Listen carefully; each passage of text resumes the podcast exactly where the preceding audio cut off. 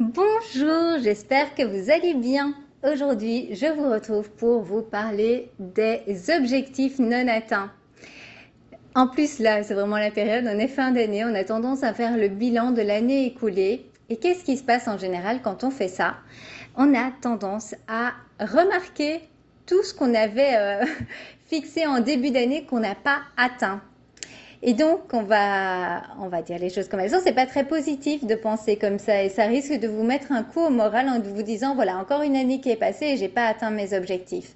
Donc, moi, ce que je veux, c'est que vous sentiez mieux, que vous soyez plus heureux. Et donc, aujourd'hui, je vous propose de voir les choses autrement. Déjà, il faut savoir qu'un objectif non atteint n'est pas un échec. C'est tout simplement un objectif qui prendra un peu plus de temps et donc juste un petit peu repoussé au niveau du temps et donc ce n'est pas grave du tout. On a déjà parlé de cela, de la pression du temps.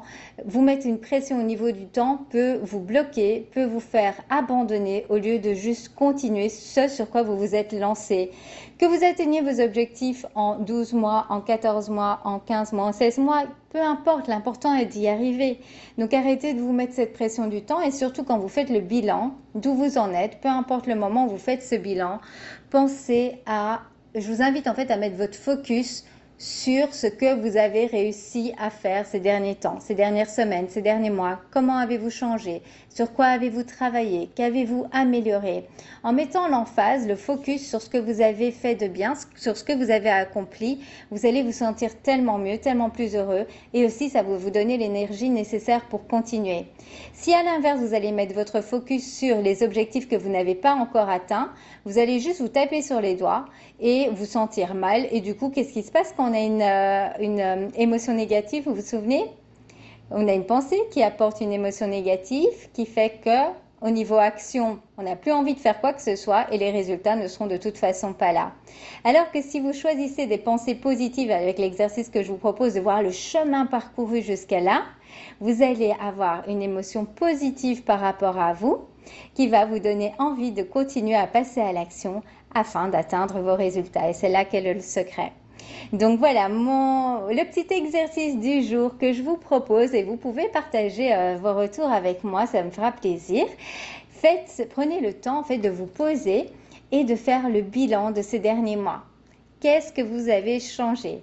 Qu'est-ce que vous avez amélioré? Qu'est-ce que vous avez fait de différent? Où est-ce que vous vous êtes sorti de votre zone de confort? Quel euh, temps avez-vous euh, consacré à vous pour justement améliorer les choses?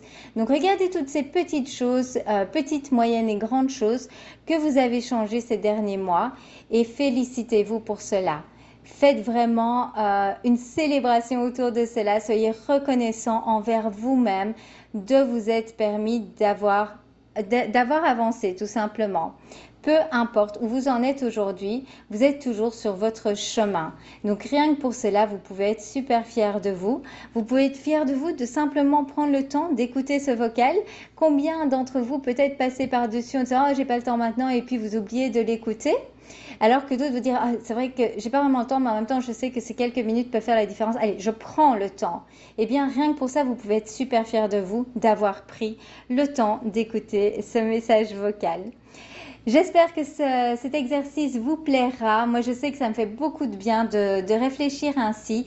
Donc euh, voilà, je vous attends euh, dans vos retours avec grand plaisir et je vous souhaite une belle journée.